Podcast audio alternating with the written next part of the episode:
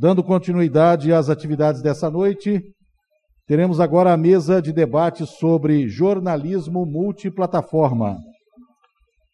A programação completa do evento está disponível no Instagram dos cursos de jornalismo, arroba jornalismo PUC, e no site da Faculdade de Comunicação e Artes, fca.pucminas.br. Agora convido ao palco a professora Verônica Soares, que fará a apresentação dos nossos próximos convidados e conduzirá o debate. Obrigada, Getúlio.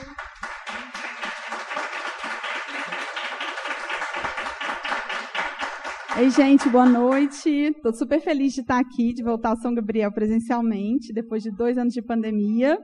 E é com muita alegria que eu vou chamar daqui a pouco nossos convidados para falar de um tema que eu acho que é necessário da gente conversar pensando no futuro do jornal, o futuro do jornal impresso, né? Quem já fez aula comigo sabe que eu sempre falo que todo jornalismo ele é multimodal. Todo jornalismo a gente está pensando texto, mas também está pensando imagem, figura, fotografia, diagramação, infografia, e aqui falar de multimedialidade é pensar isso também pensando em outros suportes, em outras plataformas por onde o jornalismo vai continuar existindo, né? O jornalismo não vai acabar. Então, para conversar com a gente sobre esse tema, jornalismo multiplataforma, eu tenho o prazer de chamar ao palco Benny Cohen, Cândido Henrique Silva. Enquanto eles chegam aqui as cadeiras, Vou fazer aqui a leitura dos currículos deles. Benny Cohen é formado em jornalismo pela UFMG, com especialização em jornalismo digital também pela UFMG e pós-graduação em marketing pela Fundação Dom Cabral. Ele foi repórter da Band Minas, Globo Minas e Alterosa e é o editor responsável e editor-geral de jornalismo da Alterosa, atualmente editor de mídias convergentes do portal AI. E o Cândido Henrique Silva trabalhou como jornalista esportivo de 2003 a 2013 por uma década e fez uma guinada na carreira. Desde então, ele trabalha como jornalista digital, passando pelos cargos de editor do Portal Tempo, coordenador de estratégias digitais da Sempre Editora, e hoje está como editor executivo da Sempre Editora, com ênfase em estratégia digital, também dá aula no curso de jornalismo digital do IEC PUC Minas. Eu vou passar a palavra primeiro, então, para o Beni, depois a gente ouve o Cândido e depois vocês vão anotando as perguntas aí para poder conversar com eles. Muito obrigada. Boa noite, pessoal. Beleza? É... Obrigado, Verônica.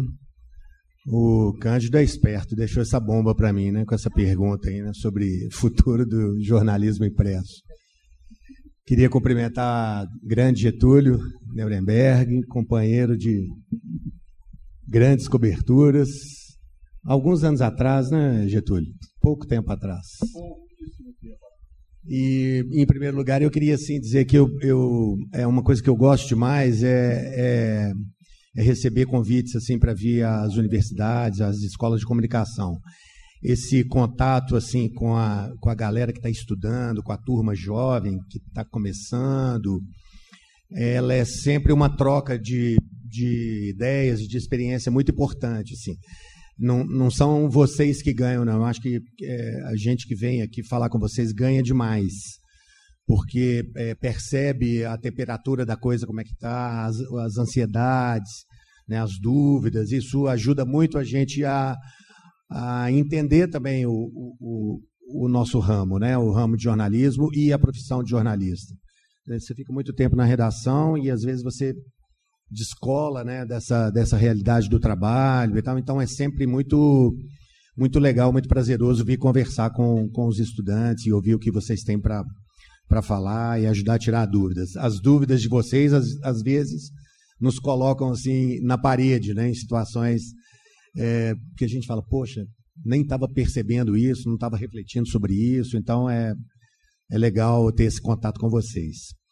É, já que o Cândido deixou essa bola para mim no início, eu já vou roubar uma frase que a gente falou lá fora. Então, é, a pessoa que tem essa resposta para qual é o futuro do jornal impresso está com um prêmio da Mega Sena na mão. Assim. Isso é uma coisa muito difícil de saber, né? O Cândido falou, pô, a gente pode falar um monte de bobagem lá, né? Daqui a dois meses muda tudo, assim, e de fato isso pode acontecer, porque nesse meio digital especialmente as mudanças são muito rápidas e às vezes muito muito fortes, muito radicais, né? disruptivas, para usar o termo da moda. Né? Então, é, qualquer previsão ou qualquer chute que a gente dê aqui, daqui a um tempinho, vocês podem falar, pô, os caras foram lá, falaram está exatamente o contrário. Mas, enfim. De qualquer maneira, existem, acho que, alguns apontamentos assim que, que podem nos indicar, de alguma maneira, para onde essa coisa está indo. Né? É, primeiro, acho legal assim dar uma contextualizada rápida, já juntando com essa questão da, da do jornalismo multiplataforma. É, o que aconteceu foi que, especialmente com o, ad, o advento da banda larga, né, então essa união de telefone com internet, com computador, com jornalismo, é, naturalmente foi desaguar, né, como eu estou dizendo, depois que a banda larga veio, foi desaguar nesse modelo de jornalismo multiplataforma. Porque lá no começo, vocês não eram nem nascidos ainda, mas assim, é, você ia baixar uma foto na internet, a descagem era analógica, levava uns dois minutos para cair a foto. Era um inferno, mas com a banda larga ficou tudo lindo, maravilhoso. Né? E é, seria assim quase que insano é, os veículos não se beneficiarem é, dessa possibilidade tecnológica, que é exatamente de poder oferecer para o consumidor de conteúdo é, uma narrativa a mais completa possível, se valendo daquilo que ele tem na mão. Então, se eu posso é, construir uma matéria com um pedaço de texto, aqui eu vou botar uma galeria de foto, não, aqui vai entrar um áudio, que agora virou podcast, mas às vezes podia ser só uma, uma sonora, uma fala de alguém. Aqui vou meter um vídeo, vou voltar com o texto aqui, agora tem uma infografia. Então, você vai fazendo essa construção. É, é, multimídia é, que te permite duas coisas. Então, narrar a história que você vai contar da melhor maneira possível, portanto, se valendo. Se aqui o vídeo vai ser melhor do que o texto, eu vou usar vídeo, mas tem lugar que o texto é melhor do que o vídeo, tem lugar que o vídeo é absolutamente melhor do que o texto, e assim por diante e também fazendo com que esse conteúdo uh, multiplataforma ele seja, uh, provavelmente vocês devem ter visto esse conceito aqui na escola, que é o desse conteúdo líquido, do jornalismo líquido, esse, esse jornalismo que flui em todas as plataformas, ele se ajusta às diversas mídias, né? ele não é uma coisa sólida, engessada, dura, ele tem essa liquidez, vamos dizer assim, que permite que com que você consiga consumir esse conteúdo da melhor maneira possível nas várias plataformas, né, no seu celular, no seu desktop, no, no tablet, enfim, onde você estiver. É, só que isso aconteceu exatamente num momento de uma crise das mais profundas é, no ramo da comunicação. Então, os jornais impressos em, em queda vertiginosa, é, o, o meio digital querendo crescer, mas o mercado publicitário é, não reconhecendo o crescimento da mídia digital na mesma proporção. Então, o que acontece é assim: você olha a curva de crescimento do consumo digital, ela, ela vai assim. Mas a receita digital foi crescendo assim. Porque ou o executivo de conta da área, de, da área comercial não sabia vender isso para o cara, não, tinha, não sabia usar os números, sendo que no digital você sabe tudo, né?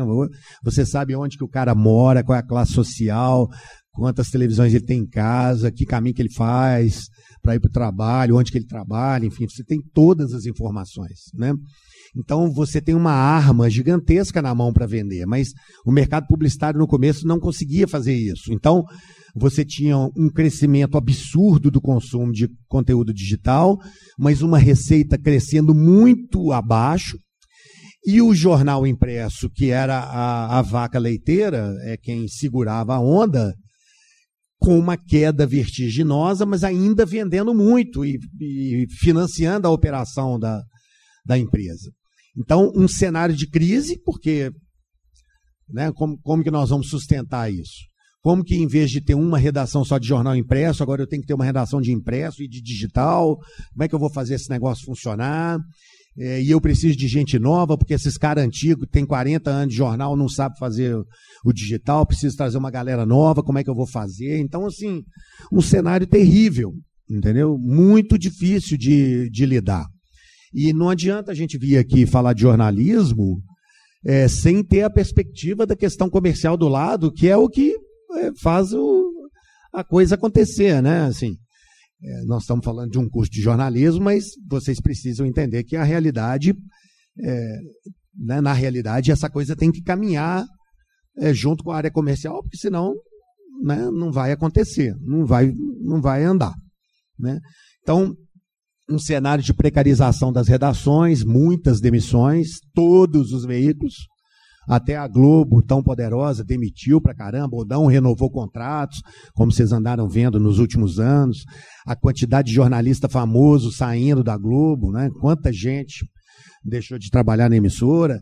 Todos os jornais no Brasil, de alguma maneira, passaram por esse tipo de crise. Todas as emissoras, rádios, enfim. É, e o surgimento desse novo profissional, então. Né? Esse cara é, capaz de produzir conteúdos para é, várias plataformas, né? É, adquirindo novas habilidades. Né? Muita gente me pergunta quando eu vou na faculdade: ah, mas para você qual é a coisa mais importante? É editar vídeo? É ser repórter de vídeo? É, eu falo, ó, gente, eu acho assim: é importante fazer de tudo um pouco, tem que saber de tudo. Tem que saber editar, captar imagem, mas, sobretudo, tem que saber escrever. Não adianta esse negócio de ser foda na câmera, de ser um excelente editor, porque se o cara não souber escrever, não vai dar certo. Pelo menos eu, de minha parte, eu sou extremamente rigoroso com essa coisa. A Claire tá aí, ó, passando aperto comigo, né, Claire? Hoje mesmo nós tivemos uma conversa, mostrei para ela umas coisas. Eu sou muito assim com o estagiário. É, muito estagiário fala para mim, porra, Nunca ninguém ficou tanto tempo conversando comigo assim no estágio. Eu falo, mas é porque eu, eu assim, eu, eu prefiro gastar meia hora com o cara né, no primeiro dia, mais meia hora no segundo, mas depois eu cobro, né? Não fico todo dia meia hora, mas eu eu invisto na pessoa, eu tento mostrar aquilo que eu acho que está certo, como que deve ser feito e tudo mais. E ele agora ele tem o norte e vai para frente. Então, gente, escrever é fundamental fundamental. Não fiquem só nas mídias eletrônicas, não façam isso. Continuem investindo no texto. E, por favor, texto com qualidade. Não fiquem escorando em muleta de jornalista. Por exemplo, lá na minha redação, no meu turno, é proibido morrer não resistindo aos ferimentos. Se morrer não resistindo aos ferimentos, eu corto pode morrer de qualquer outro jeito, a caminho do hospital, no local do acidente, na ambulância, ao entrar para a sala de cirurgia, mas não pode morrer não resistindo aos ferimentos. Por que, que eu falo isso? Porque, cara, se eu já ouvi isso em algum lugar, eu não posso usar. Hoje eu estava ouvindo o telejornal de uma grande emissora, que tem uma edição local e depois uma nacional, quatro pessoas não morreram não resistindo aos ferimentos em uma hora e meia. Não é possível isso, entendeu? Então vocês têm que ter um texto de vocês com uma identidade própria que vai fazer diferença amanhã. Não é mais um que chega lá escrevendo um texto igual a todo mundo. Isso é uma coisa fundamental. Ter identidade, seja no texto, seja no vídeo, na presença de vídeo, ou seja na edição, uma edição é, criativa, que valoriza as coisas e tudo mais. Então, isso é uma coisa é, importantíssima na minha visão. É, e essa capacidade também de entender como adequar o seu conteúdo às diversas mídias. Então, é muito importante que vocês tenham essa noção do que, que vocês vão usar em cada lugar. Isso é fundamental, porque aí vocês vão ter essa oportunidade de construir uma matéria usando todas as formas de narrativa possíveis entregando o melhor conteúdo para o seu consumidor de informação. Né, assim, acho que não vale a pena aprofundar muito, deixar para vocês é, é, tirarem as dúvidas depois e tudo, mas basicamente o que nós estamos falando aqui é como trabalhar num veículo tradicional, que é o que espera vocês lá fora, é, preservando aqueles valores que esse veículo criou ao longo do tempo, mas fazendo essa transferência desses valores para esse novo meio de fazer jornalismo. Esse é um desafio enorme. Né? Então lá, o Portal Y está no Estado de Minas. Estado de Minas, pô, é, usou a vida inteira. O maior jornal dos mineiros, é um slogan do jornal e tudo mais. Como é que você carrega esses valores para o meio digital? É um esforço gigante assim que a gente tem que ter no dia a dia para conquistar o público jovem. Né? Deixa eu fazer uma pergunta aqui. Tem, é, tem gente com menos de 20 anos aqui? 20 a 25? Maioria, né? 25 a 30 deve ter uma, um pouquinho, né? Na verdade, um de vocês é que tinha que estar aqui no meu lugar falando, né? Eu tinha que estar sentado aí aprendendo com vocês, porque se eu aqui nos meus quase 60, é, falando para vocês sobre meio digital, né? Na verdade, vocês que tinham que estar tá me ensinando. Mas acho que esse é um dos paradoxos também que acontecem nessa, nessa transição assim de, do, da, da, questão do impresso para esse jornalismo digital, que é a oportunidade que os veículos têm de usar a experiência das pessoas é, mais antigas, mais velhas, é, e fazer o mix na redação com a juventude. Eu era, eu era o editor-geral da TV Alterosa e apresentador do Jornal da Alterosa e fui parar no portal exatamente naquele momento que eu falei para vocês de chegada da banda larga. É, quando a banda larga chegou, a TV Alterosa tinha uma vantagem competitiva gigante em relação aos outros concorrentes, que era o enorme acervo de vídeos que a gente tinha. E esses vídeos, de uma hora para outra, poderiam ser consumidos pelos, pelos leitores. Né? Então, é, me chamaram para ir para o portal. Eu fui para o portal, não sabia nada de internet, nada. Hoje eu sei alguma coisa, mas na época eu não sabia nada. E eu fiz um acordo com a redação. Meu primeiro contato com a redação do, do portal, eu falei: Ó, oh, gente, vamos, vamos combinar uma coisa. Portal Y na época dava 19 milhões de paid views por mês. Eu cheguei e falei, ó, vamos fazer um acordo aqui. Eu não sei nada do digital, mas eu sei muito de audiência de televisão. É, a gente tem uma história para contar na, na TV Alterosa. É, nós fomos líderes com o Jornal da Alterosa durante quatro anos. Então, nós entendemos de audiência. Vamos fazer o seguinte: vocês vão me ensinar do digital e eu vou ensinar as malícias da audiência para vocês. E foi uma relação que começou nessa base e tudo. Até que uh, 14 anos depois, nós batemos 175 milhões de page views. De 19, nós fomos para quase 10 vezes isso. Então foi uma trajetória assim de muita luta, de muito trabalho, mas acho que é interessante para mostrar que ah, você não precisa demitir todos os caras de 50 anos de idade, porque eventualmente você tem um cara que tem um baita texto. Você não vai dispensar o baita texto. Você vai entender como que você vai poder utilizar esse cara. Né? Mas você tem que trazer a galera que já é nativa digital, que é rápida nisso, né? que entende desse negócio. E eu acho que o segredo está nesse mix, né? em como que você equilibra essas forças dentro da redação.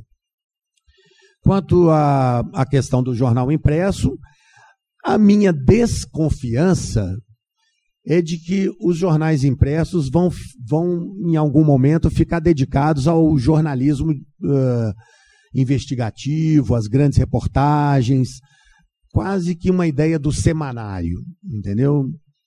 É, você trabalha, digamos, nos dias úteis com o hard news no digital, e você tem uma equipe de jornalistas experientes, investigativos e tal, preparando uma grande edição para o fim de semana. Isso é um palpite meu, assim, que eu acho que é para onde vai caminhar. É, por exemplo, é, quem entrou no Instagram hoje aqui? Instagram. Quase todo mundo. TikTok. TikTok. Facebook, alguém? Alguns, quase ninguém os remanescentes. Snapchat, alguém ainda? Snapchat, é, tá com. Cara, hoje estava vendo, bicho, os caras têm 500 milhões de usuários ativos ainda. É uma coisa impressionante. Jornal impresso, quem leu hoje aqui?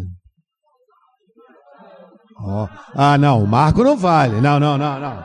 Marco vocês pegaram aqui na porta, não vem com essa não.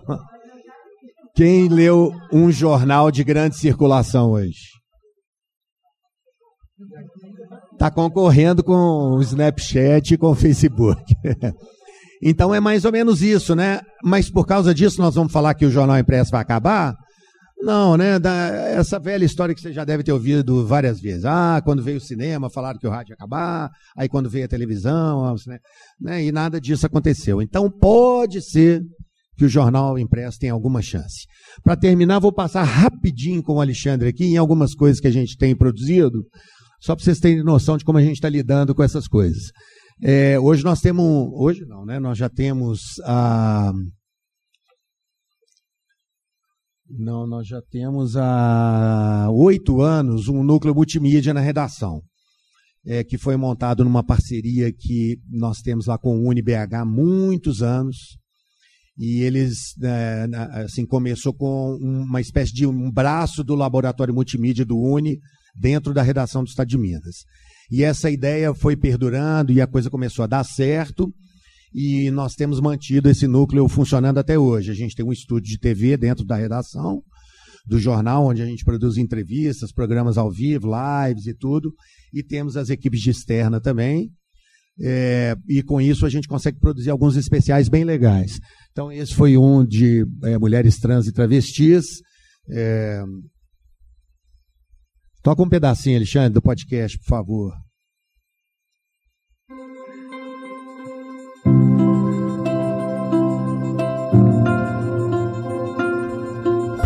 história é o seguinte, caí nova na rua, entendeu? Eu virei travesti com 16 anos.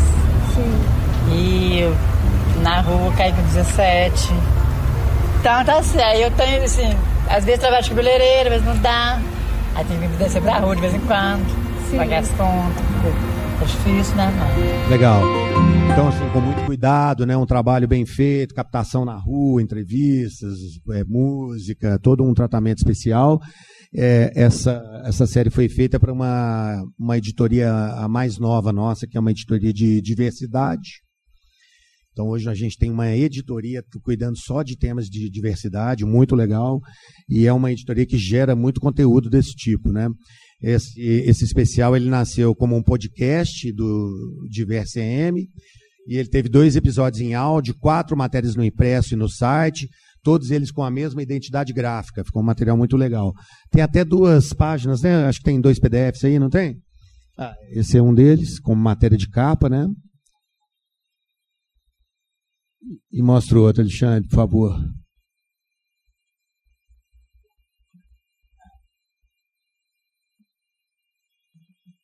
Ah, não, sem problema. Vamos para o próximo, então. O outro foi o Cidade Feminista. Vamos lá.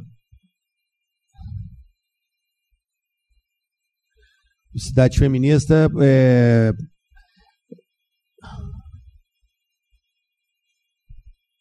Pode voltar lá.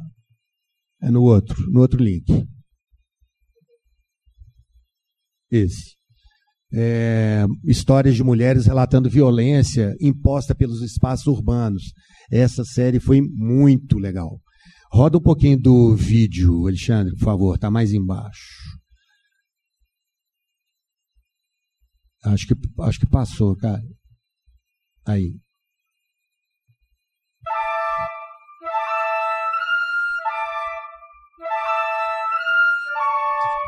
Ah, isso é a passagem, né? Do Estando sozinha, qualquer espaço público é hostil. Ônibus, praças, shopping, consultório. Muitos homens se sentem no direito de falar e olhar, sem respeito algum.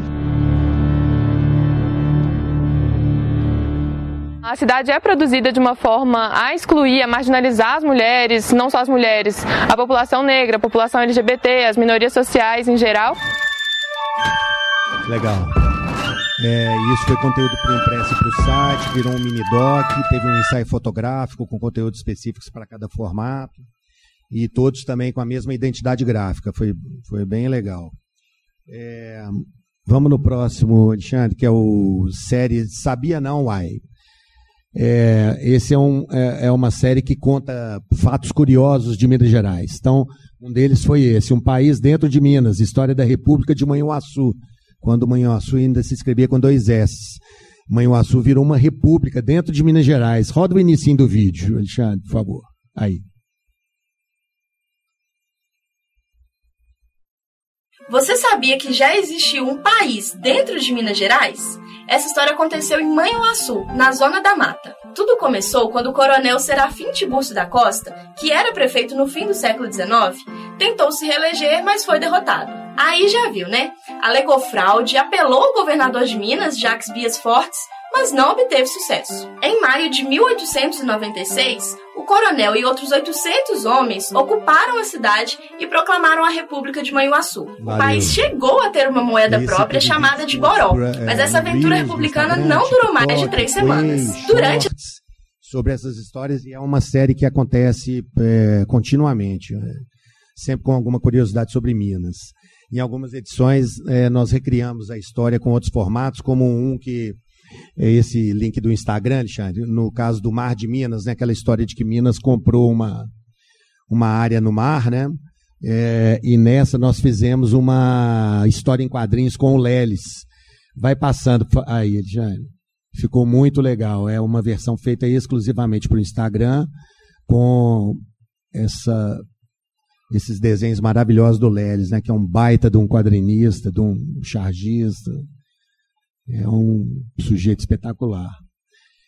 É, vamos no outro. É, o outro foi a série Eu Sou Favela, em que a gente mostrou vários líderes de comunidades em Belo Horizonte.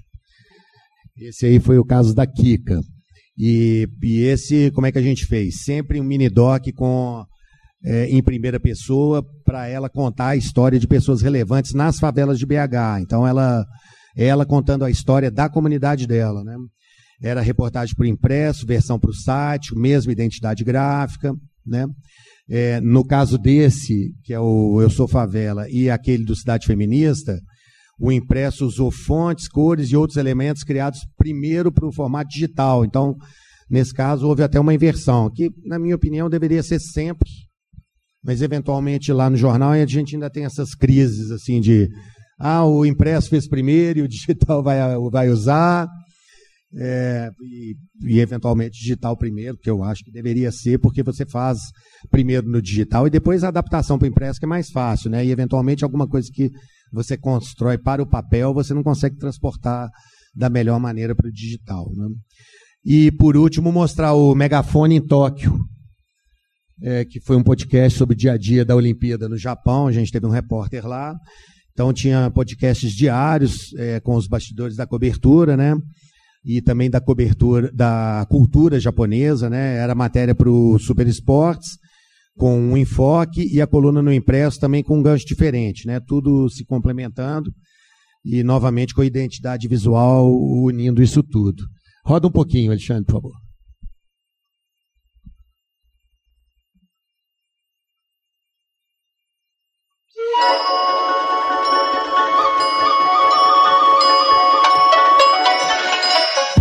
Olá, seres humanos. Este é o último episódio do podcast O Megafone em Tóquio. Eu sou Humberto Martins, também conhecido como Imbê, o Bão. Vou conversar com Luísa Rocha e com ele, João Vitor Marques, diretamente de Tóquio. Legal, valeu. É isso. Olha pro Depois eu respondo perguntas aí. Mandem brasa. Valeu. Muito obrigada, Beni.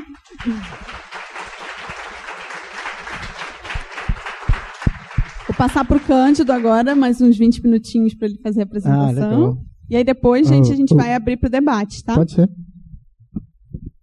Eu não falo tão bem igual o Beni, não, mas eu vou tentar. É, tá dando para ouvir de boa?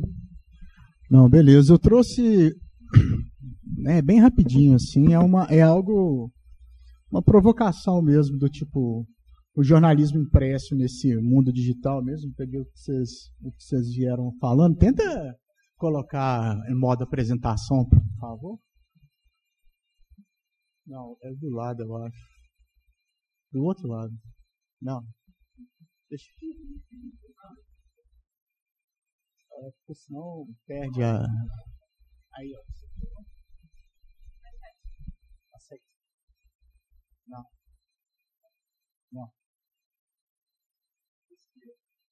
É do outro lado.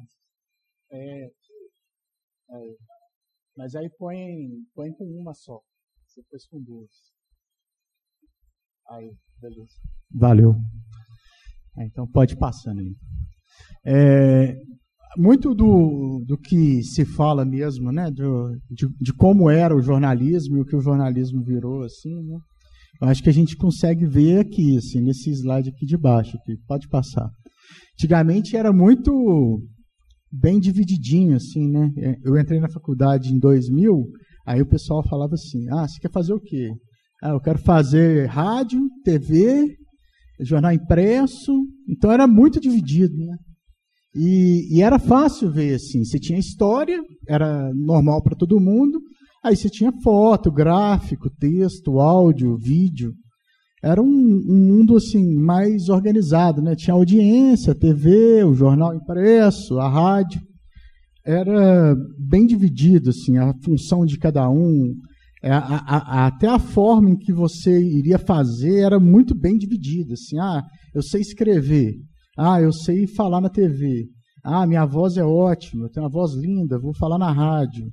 Ah, eu sei desenhar, vou, vou pro, pro gráfico lá, pro infográfico e tal, conseguir trabalhar com isso, você chargista, enfim. Isso tudo era, era, um, era um espaço delimitado, fácil, e era difícil transpor, assim, né? É, ah, vou passar do impresso para o jornal, para a TV, era muito difícil. Assim, a gente, eu vindo impresso, pô, pegava o microfone, gaguejava, suava debaixo do braço até falar chega. Né? É, eu estou nervoso falando aqui, por exemplo. É, então era muito, era, era, bem, você vê que é bem organizado e tudo mais. Hoje, passa aí, como que é hoje? Pode passar.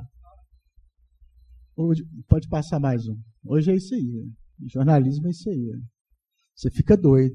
Você tem muita coisa para fazer ao mesmo tempo agora. Assim, não para. É igual aqui. Estou aqui, meu telefone não para de tocar. Comprei essa porra desse relógio capitando o tempo todo. E, e a TV está misturada aqui com o jornal. Já entrou no jornal, que já entrou na rádio.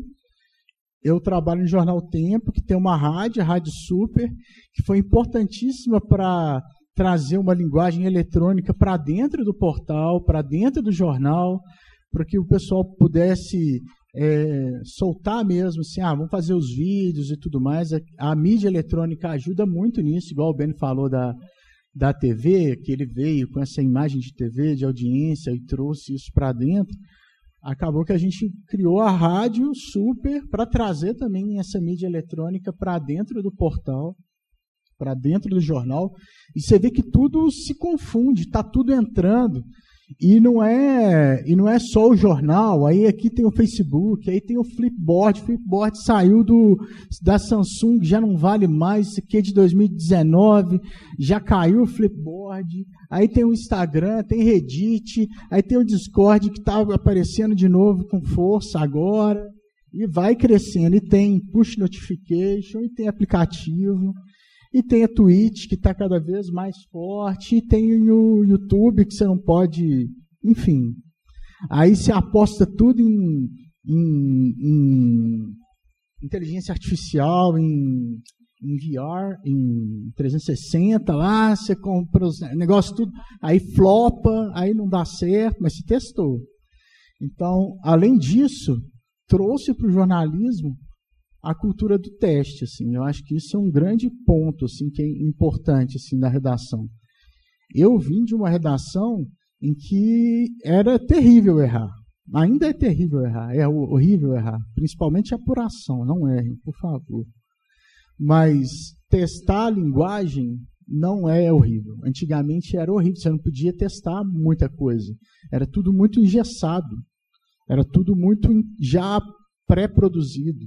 Hoje não, hoje você tem que testar, você tem que ter a capacidade de saber o que, que você vai tentar, errar errou e não continua errando, né? Aí se errou, você aprende e acerta depois, não dá para continuar errando.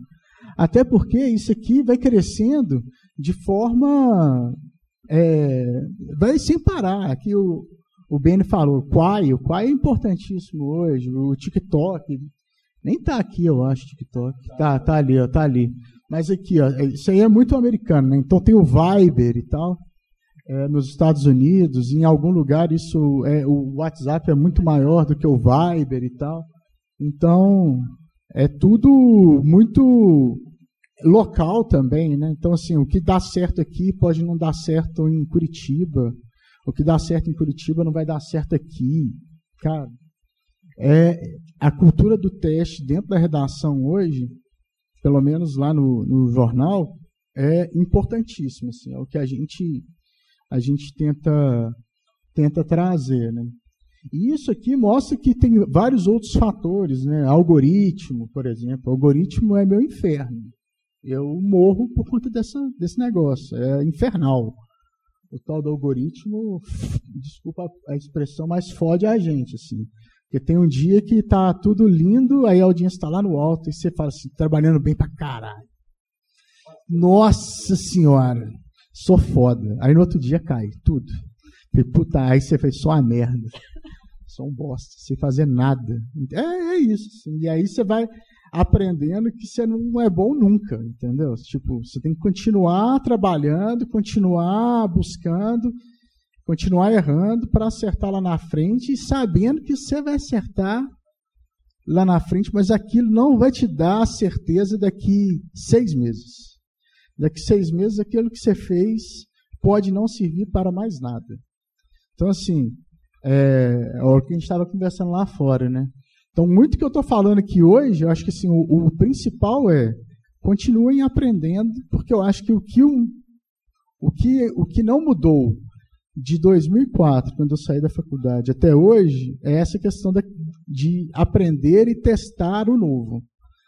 É, as outras, o, o, resto, tudo mudou. Então, o resto, o que eu fazia em 2004, lá no UOL, é totalmente diferente do que eu faço hoje, em 2022, no tempo, e que a gente conversa com, com as, a rede que a gente tem aí, Brasil, Argentina, fora do, do da América fora América Latina e Estados Unidos, Europa e tal, vai mudando, assim, e e acontece uma coisa legal na Colômbia, você quer fazer aqui também e tal, e, e aí você vai você vai testando, aí não dá certo, lá deu ultra certo, por que não dá, enfim.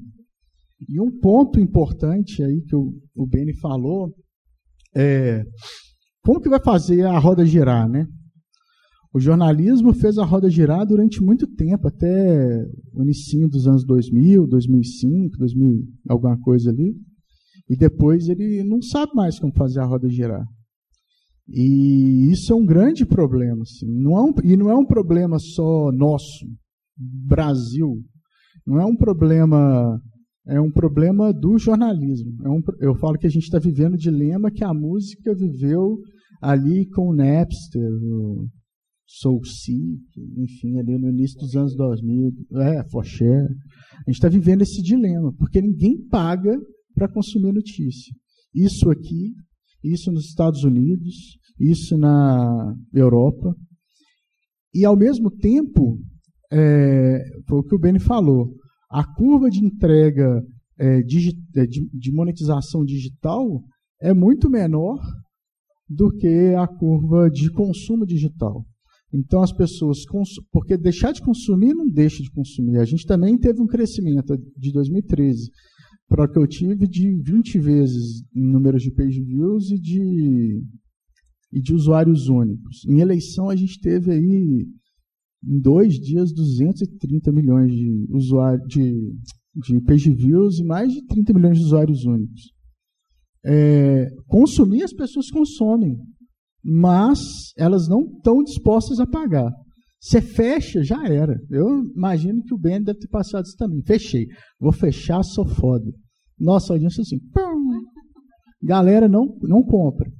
E isso é a gente, no tempo. Isso com o CNN. A CNN lançou mês passado o CNN Plus. Nó, foda, falei assim, foda. Vai vender pra caramba, CNN é foda, encontrou um jeito. Semana passada já descontinuou o serviço já, porque ninguém compra pro jornalismo. Aí a gente fez um teste, a gente fez um, tem um, o, o dono do jornal, é o Vitório, estava muito ligado ao Cruzeiro, comprou os direitos de transmissão dos jogos do Cruzeiro. Vamos vender, vamos vender. 60 mil assinaturas. Compra. Mas não é jornalismo, é conteúdo. Conteúdo, óbvio que o jornalismo envelopa ali o conteúdo, com o jornalismo é, esportivo, enfim.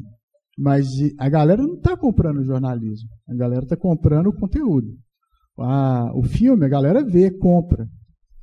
Agora, como que a gente vai sustentar isso, né? A gente vai é, é, é uma, é, uma, é um dilema mesmo, assim.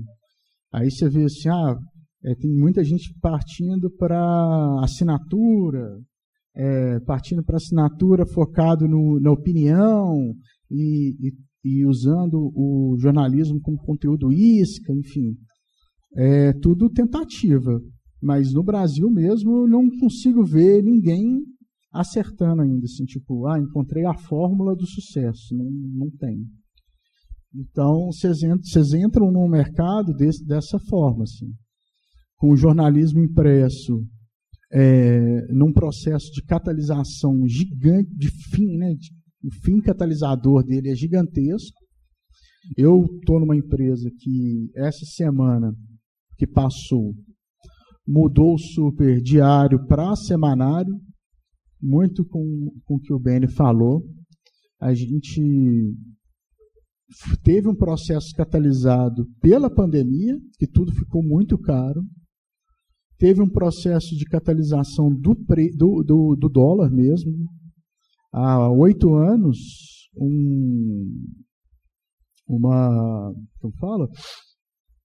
Uma bobina de papel custava algo em torno de 230 dólares com o dólar a dois reais. Ah, hoje, isso custa mais de quase 800 dólares com dólar a quase seis reais. E aí o que, que acontece? É quase uma. Toda vez que entra uma bobina, eu brinco lá com o repórter. Ó, você está entrando ali. É o preço de um repórter. Uma bobina de papel. E aí, com a guerra lá da Ucrânia, as chapas de aço, que é feita para imprimir também, é, mais de 80% do mercado é russo. E aí o preço da chapa de foto, né? chapa mesmo, aumentou assim mais de 100%. Então a gente chegou à conclusão, falou assim, não, o, o processo está sendo catalisado, a gente já tinha esse, um foco muito parecido com o que o Benny falou, de um semanário é, e aí a gente pensa, fala, bom, o Super ele nasceu lá em 2002 para trazer, com, fazer com que uma sociedade que lia muito pouco, que era a sociedade de Belo Horizonte, Minas Gerais, lesse mais. Assim.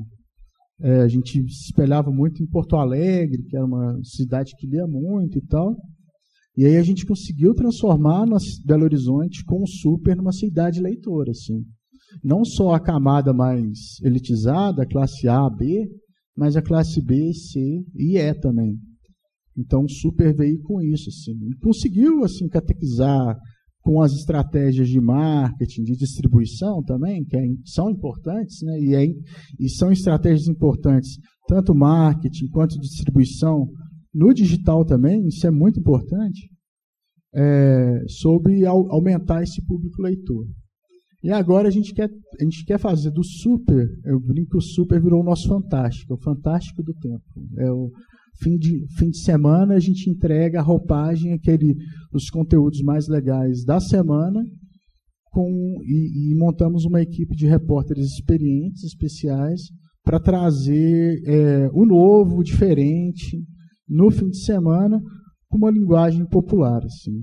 E no meio de, e, e num ano eleitoral tão, tão ferrenho quanto a gente já começou a viver, a gente está vendo essas trocas de farpa o tempo todo, a gente também quer educar agora o leitor até uma leitura mais crítica. Então o Supra ele vem com uma ele vem para ter uma leitura mais crítica, assim. Então ele vai vir um pouco mais encorpado, maior, mais grosso e tal, com leitura mais crítica, assim. Vamos ver se a gente consegue fazer com que assim o jornal impresso o jornal impresso vingue. Né? Pode passar aí. Aí hoje a gente tem é, dentro do, do Jornal Tempo, né, da Sempre Editora, a gente trabalha com essas quatro premissas aqui. Um é o usuário no centro. Quando eu era é, jovem, estudante, igual vocês estão aí do lado, eu lembro que eu falei assim, nossa, eu quero fazer uma teoria da... A gente queria fazer o TCC, Teoria da Comunicação, puxando pelo usuário. Aí não sei se vocês conhecem o Mosair Salomão Brook. Eu falei assim, Cante, isso é muito doido. Não, vocês não conseguem fazer isso. Porque não tem como medir. E não tinha mesmo como medir. Hoje tem como medir, né? Com Google Analytics, com instante de métrica, mas naquela época não tinha. Era, era as teorias hipodérmicas, a agenda 7, era tudo muito mais pautado é, na ação do meio do que na ação do usuário. E hoje não. Hoje a gente tudo que a gente pensa no na sempre editora ali é pautado com o usuário no centro. Com mentalidade de produto também. Então, assim, quando eu falo mentalidade de produto, é muito essa questão do marketing mesmo, assim. Trazer a história do marketing, o marketing, o que a gente vê mesmo de marketing digital, é, historinha de rock content, resultados RD e tal, para dentro da redação. Tipo, óbvio que a gente tenta elaborar mais, né? Mas é um bom começo, sim, também. Vocês, ah, tem possibilidade de fazer um curso de SEO do Rock Content? Faz. Tem, ah, quero fazer um curso de newsletter da R, do RD? Faz. Isso é importante, porque você vai entender a mentalidade de produto mesmo, até dessa questão do erro e acerto, que está dentro muito dessa mentalidade de produto é, e, de, e, de, liderança efetiva. Assim. É, igual o Ben estava falando, o Ben deve ter sido igual eu, é, liderado por, por, editores severíssimos, assim, de tipo, porra, não pode errar. E Lobo Solitário, ele chegava, desenhava tudo sozinho, assim, chamava todo mundo para uma reunião, colocava no meio da sala, assim, falava, vai ser assim, assim, assim, assim, assim. assim.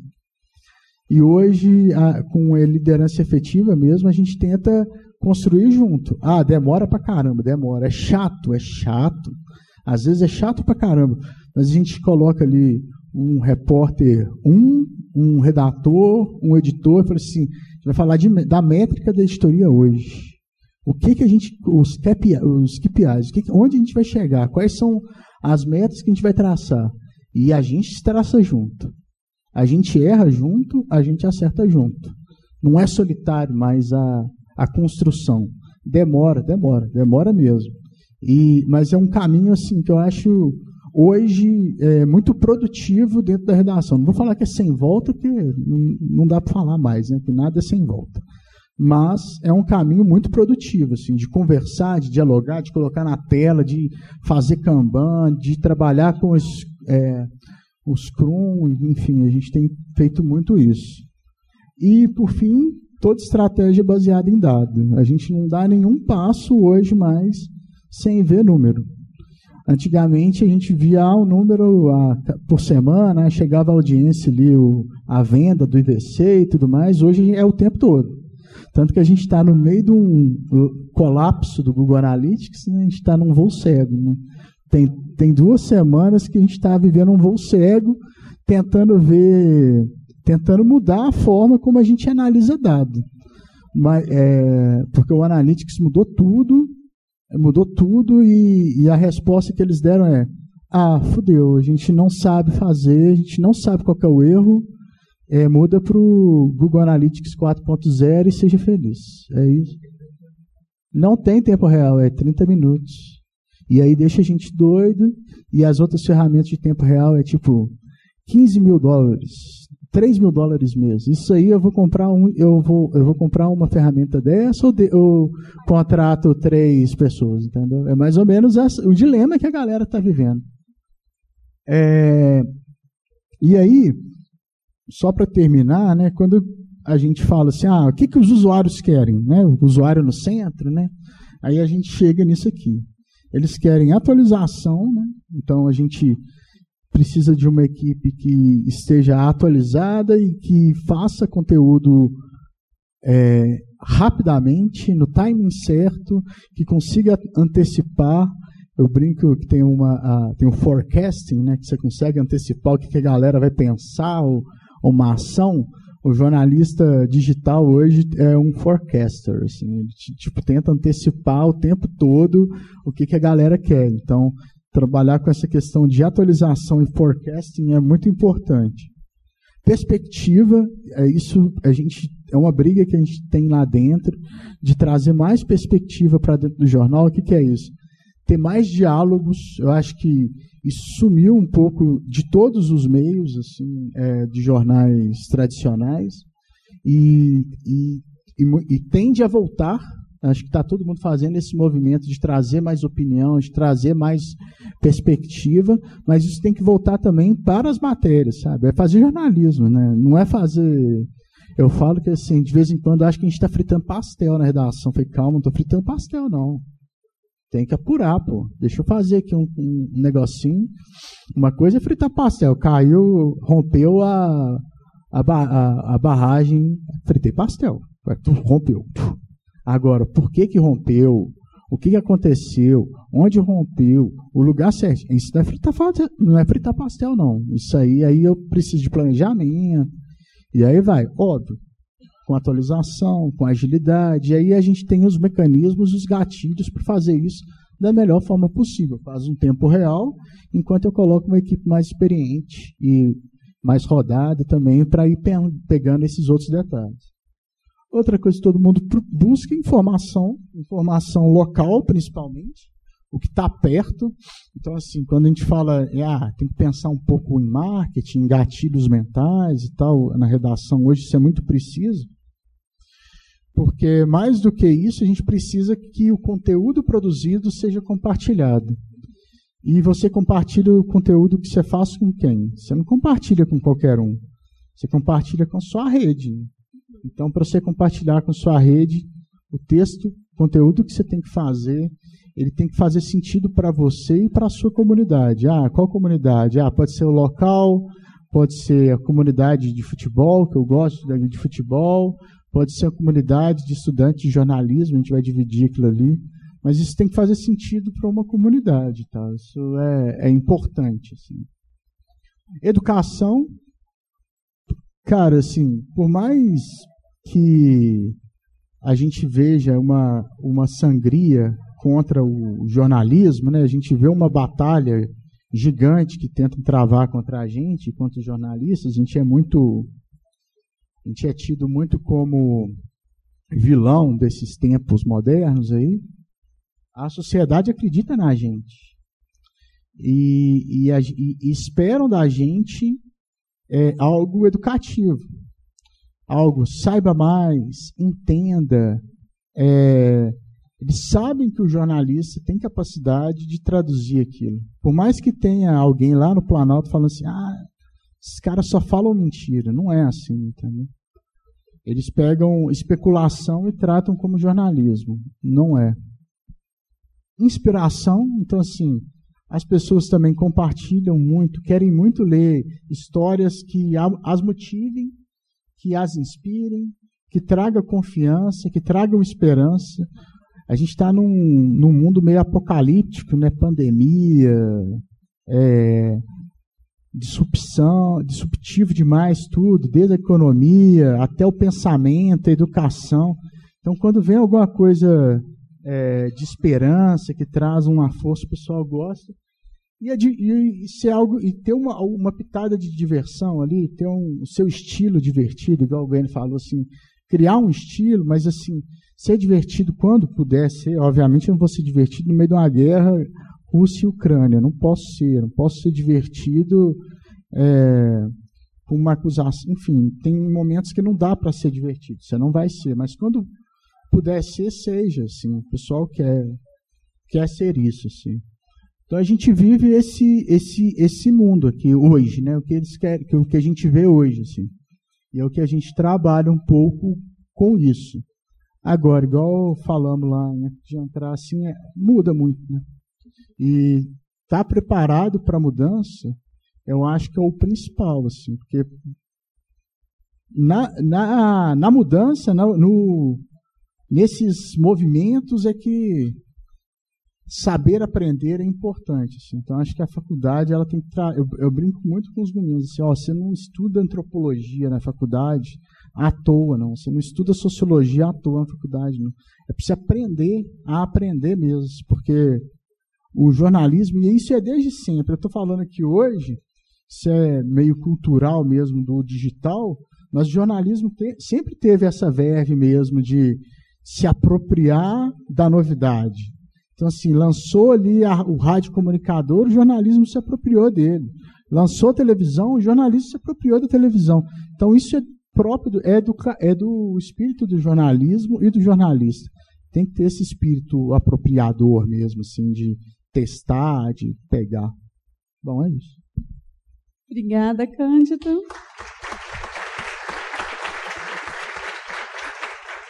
Gente, eu tomei nota de várias coisas aqui, achei que a gente passou por pontos importantes que vão desde a necessidade da gente pensar em maneiras de atrair os jovens a consumo de jornalismo, né? Essas rápidas transformações tecnológicas também, a necessidade da gente pensar na integração das redações multimídia. Mas aí, eu, em função do avançar da hora, eu queria ver se já tem alguém que tem alguma pergunta, se quer começar perguntando, que aí eu vou dar preferência para os alunos conversarem com vocês. Então, já temos uma primeira questão. Leva esse aqui, Vivi. Jornalista é foda, fala demais. É, boa noite, gente. Eu sou a Cléia, estou no quinto período e eu tenho o prazer de trabalhar às vezes com o Beni no turno da manhã. E quando vocês falaram um pouco sobre o estilo é, que a gente pode criar para fazer a matéria ficar mais única, mais diferente, é, me veio a lembrança o que a gente está vendo agora na matéria do Getúlio, em Teorias do Jornalismo, que a gente está falando sobre a relação do singular, do particular e do universal. E a gente assistiu até um filme em que o jornalista trouxe ali uma parte do singular para a matéria, diferente do que a gente faz. Ele inverteu a pirâmide invertida. Então, diante disso, é, quando a gente tem agora o jornalismo digital, com SEO, técnicas de ranqueamento do Google e coisas assim, é, essas técnicas, elas são regidas por certas regras, então palavras-chave no título e tudo mais. Quando todos nós visamos estar lá no top do Google. Então, visando isso, como que nós, novos jornalistas, estamos entrando, podemos criar um novo estilo, sendo que, querendo ou não, ele vai ter que entrar nessas regras. Eu fiz até essa pergunta para o Getúlio no dia, quando ele falou isso é, sendo que ele vai ter que entrar nessas regras se ele quiser, entre aspas, ter um sucesso assim digital. Ou se ao longo do tempo a gente vai mudando tanto, criando tantos novos estilos, que até mesmo a regra vai se adequar, porque querendo ou não é um algoritmo que é feito por nós. Deixa, deixa, deixa eu completar, pode? Ai. É, assim, a, a, sua pergunta me inspirou numa questão que eu acho que ela é muito importante hoje em dia. Eu não sei se vocês leram uma matéria que saiu na Piauí não lembro quando, sobre aquela história do Caetano Veloso, aquela, aquela famosa, o Caetano Veloso parou o carro, estacionou Dez no anos. Dez anos. Vocês chegaram a ler essa...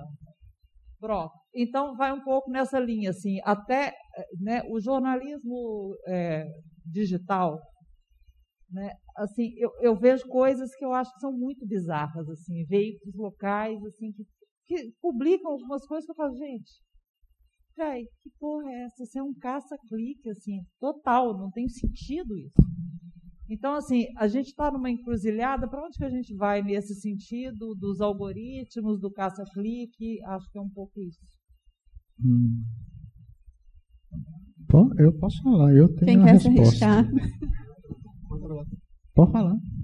Eu queria, é, primeiro sobre o que a Claire perguntou, eu acho assim, é, no hard news você não vai conseguir construir isso.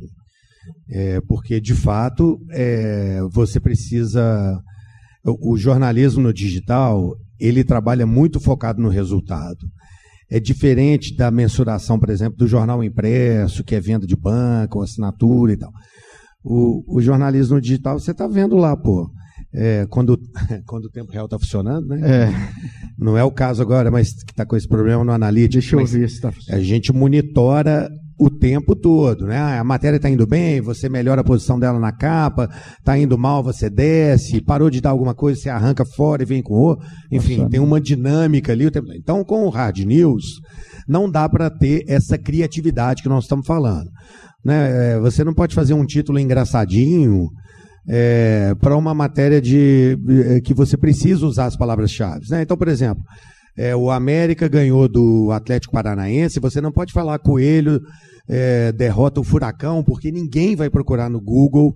é, ah, quanto foi o jogo do América? Aí eu vou botar Coelho e Furacão no- na busca. Ninguém vai fazer isso. Então, não dá para ser bonitinho no título e no texto, porque, né? Agora, é, é preciso quebrar o tal do paradigma também, porque todo mundo acha que o jornalismo de digital é dois parágrafos. Ah, faz dois parágrafos e publica e tal. É, isso é uma mentira. É claro que no Hard News você trabalha muito com isso, porque você tem a possibilidade de atualizar a matéria. Então, aconteceu um acidente no anel rodoviário e você só sabe que bateram oito carros e tem 30 pessoas feridas, você vai abrir com isso. Mas daqui a pouco você já sabe que tem dois mortos, aí você sabe que um caminhão veio depois e bateu, você vai atualizando a matéria e tudo mais. Agora, o digital não é um espaço só para isso. Né? Eu acabei de mostrar aqui vários casos do Estado de Minas, de reportagens especiais, em que você tem a oportunidade de trabalhar isso de outra maneira. E aí sim você tem o texto com assinatura. Entendeu? Lá você não vai aplicar essas regras de palavra-chave no título e tal. Você se dá uma liberdade de desrespeitar isso, porque você está buscando outras, outras conquistas, que não só audiência com esse tipo de conteúdo. Então tem espaço para tudo. Né? O jornalismo digital ele vai atrás dos mesmos valores que o jornal impresso tem também: credibilidade, é, fidelização, tem outros tantos valores, mas que vêm é, junto com aquilo que o digital te exige: velocidade, né, né, enfim. Então, esse coquetel aí, é, tem dia que você não bota todos os ingredientes, sacou? É uma caipirinha mais pobre ali, mas para poder você valorizar esse tipo de trabalho que você faz. Então, Estado de Minas, por exemplo, tem repórteres excepcionais, Gustavo Werneck, por exemplo, que é um monstro de texto. É um cara que, que não é um cara que fica à vontade no digital, mas os textos são brilhantes. Então, é um pouco daquilo que eu contei antes. Então, o que acontece, respondendo a sua pergunta? Tem hora para tudo, sacou? É, ninguém vai te oprimir se você chegar com um super material trabalhado. Pelo contrário, ele vai ser extremamente valorizado. Mas no Hard News não dá para brincar com isso. É, é, Daqui a é pouco eu falo falar. sobre a sua pergunta. O dia a dia. É, pode responder ela, depois eu falo. O dia a dia ele é, um, é uma coisa. O estilo é outra. Né? Mas dá para você trabalhar o estilo também dentro daquele, daqueles pontos. Assim, ah, ah, vou deixar um pouco mais divertido esse texto aqui, mas mantendo a lógica do SEO. Isso é importante. Porque, assim, é, dentro de, das métricas que a gente olha, uma muito importante, obviamente, é o usuário único, page views e tal. Mas a gente olha para outras. Né? Então, assim, ah, qual é a minha taxa de rejeição? Ela está muito alta. Como que eu vou baixar isso aqui? Ah, eu vou colocar um vídeo. O estilo vai estar onde? O estilo pode não estar no título, o estilo vai estar no vídeo. E o vídeo precisa de um texto bem, bem depurado, bem escrito, forte, com estilo, entendeu? Então, ah, a gente vai trazer isso para o vídeo. Então, é, isso é importante também, assim, pensar assim, a internet não como um veículo, mas como um meio, onde vai estar tudo. Então, ah, eu vou fazer. Ah, isso é, isso é um ponto importante, assim. A gente estava falando isso lá fora. Aí não pode dar os nomes aos bois, não, que era, era confidencial. Mas a marca do jornalista é muito importante. Então, assim, criar sua Ser jornalista, eu, é, a minha, meu menino, eu tenho um menino de 7 anos, João Guilherme. Minha mulher trabalhou no Marco também, muito tempo. Fotógrafo. Aí, O João falou assim: Eu não quero trabalhar com jornalismo de jeito nenhum. Você trabalha o dia inteiro. Não você jornalista, tem sete anos. O jornalista não para de trabalhar. Então, assim, saiu do jornal é criar a sua marca. É fazer a sua marca. Tem o Twitter. Vou fazer meu estilo aonde? Ah, vou fazer meu estilo no Twitter também. Isso, assim, tem jornais que deixam, tem jornais que eu não deixo. Eu sou do tipo que deixa. Eu acho que tem que deixar, e eu acho que a marca pessoal do jornalista é tão importante quanto a marca do jornal. Que é mais um canal de aquisição, mais um local de entrada. Você vai ajudar o jornal a criar uma, um público que às vezes eu não tenho, porque o público tem um, o jornal tem um público muito 30, 60 mais, e aí o, o, o jornalista ele é um pouco mais jovem, ele vai me trazer um outro tipo de público. Então vocês viram um canal de aquisição. Isso é muito importante na hora de pensar assim a construção de uma carreira. Assim. Então a carreira e o estilo tá nisso, né? Então assim, ah, às vezes eu estou escrevendo, eu vou escrever o factual ali e não vou conseguir colocar o estilo, mas vou colocar o meu estilo no Twitter. Eu tenho um repórter lá ótimo que faz isso, é o Lucas Angrisoli mesmo. Ele faz exatamente isso. Ele tem o estilo dele no Twitter lá, mas no jornal ele faz factual, enfim. E aí, aí eu vou te invadir e vou falar um pouco da questão do, do da, da resposta lá, de onde vai parar, assim. É, a gente tem que dançar também conforme a música. Né? Então, se eu vou ganhar relevância, autoridade para o meu, pro meu link ali, fazendo algum tipo de conteúdo fútil, eu vou fazer. Eu vou fazer para dar relevância para o conteúdo que vale a pena. Não pelo conteúdo fútil. O conteúdo fútil vai ser uma isca para mim. E aquilo ali é feito sem assinar, sem nada. Mas é uma coisa para driblar até o algoritmo. Do tipo, ah, vou colocar enquete do BBB? Vou. Mas para o cara ler lá a matéria do Bacurau, legal pra caramba que eu fiz. É uma isca. Mas sabendo que. Agora, é isso que eu falo com todo mundo, assim, lá no jornal, né? A gente está fazendo isso para a galera ler essa matéria do Bacurau. Não, a matéria do Bacurau, que você achou do caralho, faz lá do bar, Rua Bacuraus, aqui em BH, faz, faz. Ela vai ser lida, vai ser lida pra caramba, mas a gente vai puxar com um conteúdo bunda aí que você vai, você escreve, mas não assina não. Mas escreve.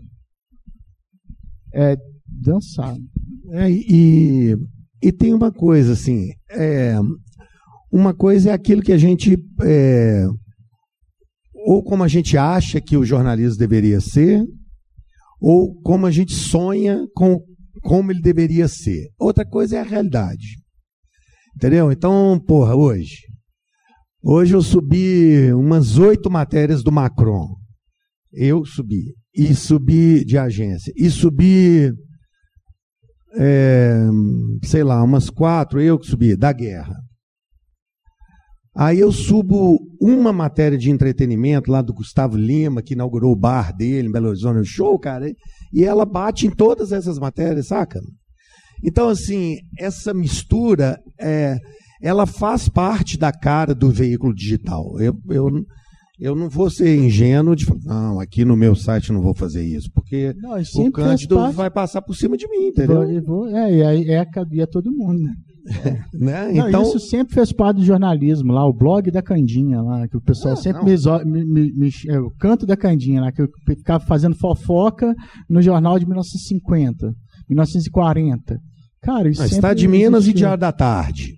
Era isso, pô. O Diário da Tarde é o site, né? Aquelas matérias, né? E o Estado de Minas, mais rigoroso.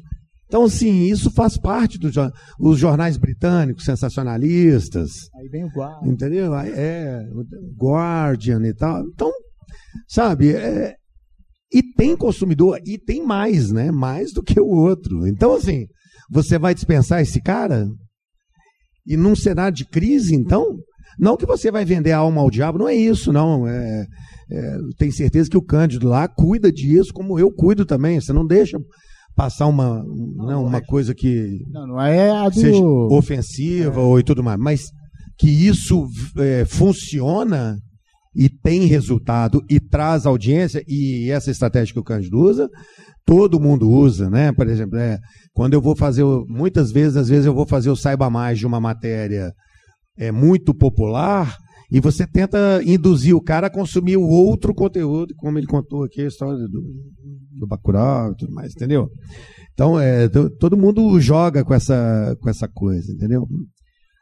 É da natureza do veículo digital, não tem como é, escapulir. E eu, eu brinco que, ah, esse conteúdo é bom pra caramba e tal. Então faz, vamos fazer um site legal, vamos trabalhar com web design e tal, vamos fazer um negócio bacana. Mas você vai fazer a, a matéria de SEO bonitinho. Aí fala assim, li, clique aqui e leia o conteúdo. Porque a gente tem que trabalhar com isso. Não tem jeito. É igual, assim, ah, vou fazer o jornal impresso, mas eu não vou distribuir não. O cara vai ter que vir aqui pegar. Não é assim. É, essa é a questão da distribuição. Então, eu penso distribuição aonde? Eu penso na rede social, naquela, todas aquelas redes sociais. Eu penso no SEO, no Google, que me entrega aí 60%, 70% tem dia de, de audiência. Então tem que pensar nisso. Né? Não, tem, não tem jeito. Isso é uma estratégia não de jornalismo, mas de distribuição. E a estratégia de distribuição é muito importante. Né? Professor Getúlio, a gente tem tempo para mais perguntas, porque no meu roteiro já tínhamos que ter encerrado. Como está aí?